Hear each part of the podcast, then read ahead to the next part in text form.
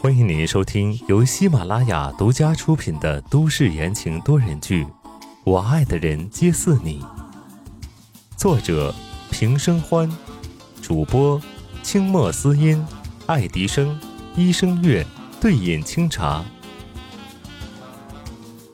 第九十七章，哥，我真的想死。阿帆，温之夏回到东港第一天就见到了叶帆，心里的激动是不能用言语来表达的，只能克制住自己澎湃的情绪，软软糯糯的叫了一声。叶帆也红着眼睛，手忽然抬高，咚的一声砸到门上。他今天跟一个案子到酒店查线索，在检查入住房客的时候，居然看到了温之夏的名字。只是抱着一个试一试的态度上来求证的，敲了半天的门却没人应。叶帆还嘲笑自己找人都要找疯了，谁知道刚转过楼梯就听到了大堂经理和温之夏的对话。这声音他听了二十多年了，睡着觉都能听出来是谁的。叶帆觉得鼻子酸酸的，这么意外的遇到了辛苦寻找的人。又想哭又想笑的情绪萦绕在了心头，那块一直压在胸口的大石头终于落了地。你最好给我解释清楚，不然看老子怎么跟你算账！叶帆绕过了挡在门口的温之夏，怒气冲冲的就往里面走。温之夏看着叶帆的背影，忍不住失声笑了。这都过了六年了，这脾气是一点都没变。温之夏，还不给老子死过来！骂骂咧咧的声音传来，温之夏轻轻的关上门，走进去就看到叶帆瞪大了眼睛盯着自己。细心一点就会发现，叶帆的手在微微的颤抖。六年前他拼死拼活要救的人，但是被自家的老爹锁在家里，他根本就出不去。一直到温之夏被判刑的那一天，他才趁人不注意从二楼的阳台翻下来跑走。可当他赶到法院时，只看到了呼啸而去的押送车。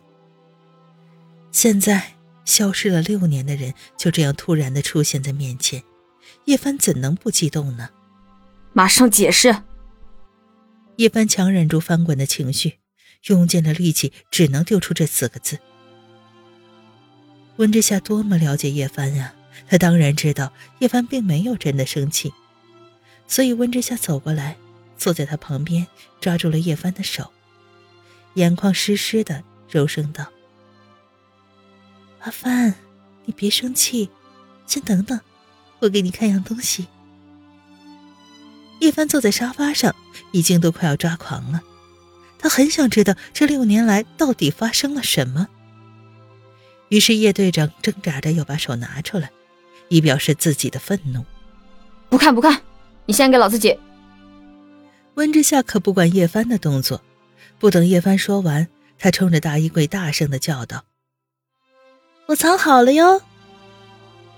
吱呀一声，大衣柜的门开了，一个小团子从衣柜里面滚了出来，看着温之夏坐在沙发上，不高兴了，嘟囔道：“骗人呢，都没有藏起来，啊，一下子就看到了。”叶帆看到衣柜里滚出一个小人来，惊的是目瞪口呆，半晌才找回了自己的声音：“我操，你他妈这六年是干起了拐卖儿童的勾当，所以才不敢联系我的吗？”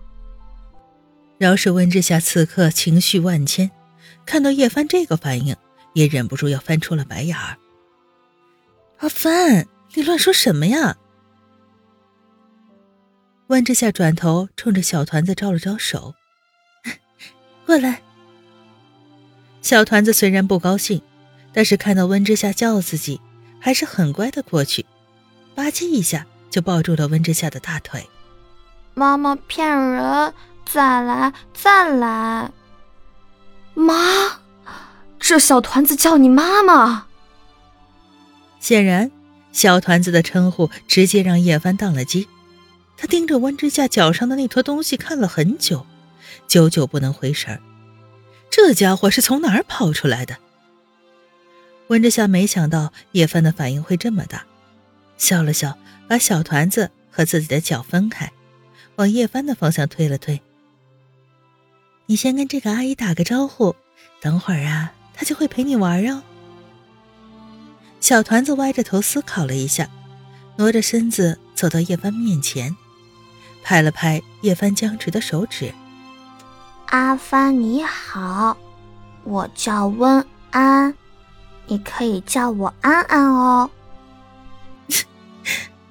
温之夏一下子就笑起来，点了点温安的额头，道：“你可不能叫阿帆呀，你可以叫阿帆姨，这是妈妈最好的朋友了。”温安撇撇嘴，还没来得及反驳，头就被一股大力转了过去。叶帆戳了戳小文安软软的脸，后劲儿缓过来，叶帆。忍不住想蹂躏他一下，于是，一边揉着人家的脸蛋儿，一边问温之夏：“这小团子是你的？”温之夏还没来得及说话，叶帆的手却啪的一下被小文安打开，力气还不小。小文安灵活地挣脱了叶帆的魔爪，埋怨道：“范阿姨，痛啊！”叶帆看着小团子被自己捏得红红的。难得不好意思起来，啊，对对不住啊。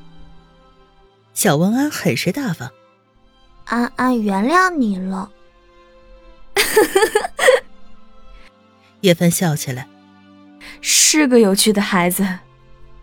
笑着笑着，叶帆突然发现了什么，咦了一声之后，仔仔细细的打量起这个在温之夏怀里的小团子，夏夏。叶帆眯了眯眼睛，打探道：“这孩子长得真好看，就是和某个人有点像哈。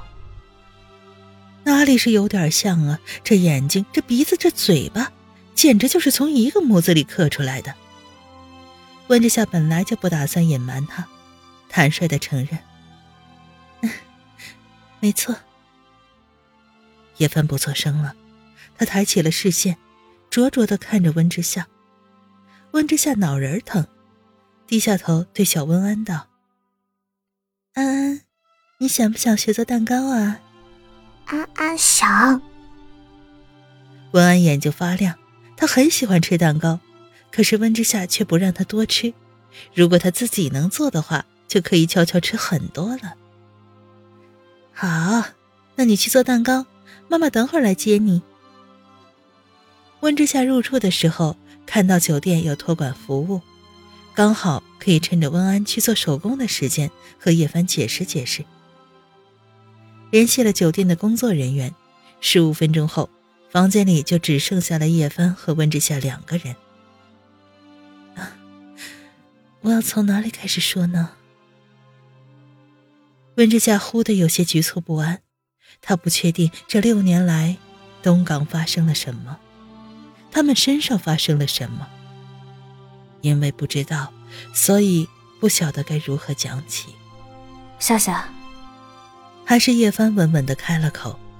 不管这六年发生了什么，我还是之前那个叶帆，你也还是之前那个温之夏。这句话仿佛一颗定心丸，温之夏瞬间的安稳下来。是呀，对面坐着的是叶帆，不是别人。他没什么好害怕的，那我就从六年之前讲起吧。在温之夏和叶帆陷入了回忆的时候，宋时清也到了宋子言住的地方。你们在下面等着，我自己上去。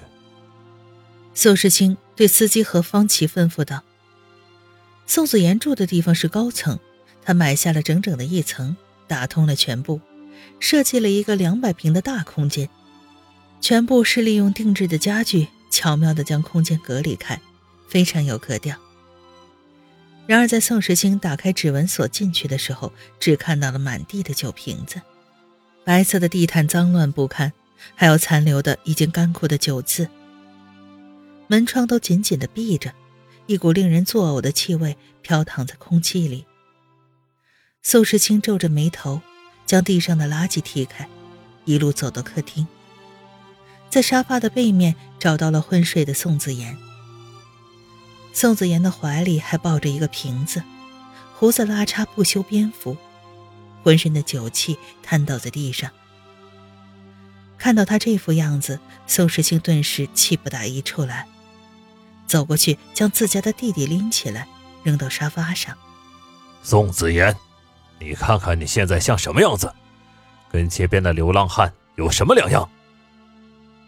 一拉一推间，宋子言缓缓的醒过来，他看着面前怒气冲冲的人笑了笑，那脸上明明写着：“哥，我真的想死。”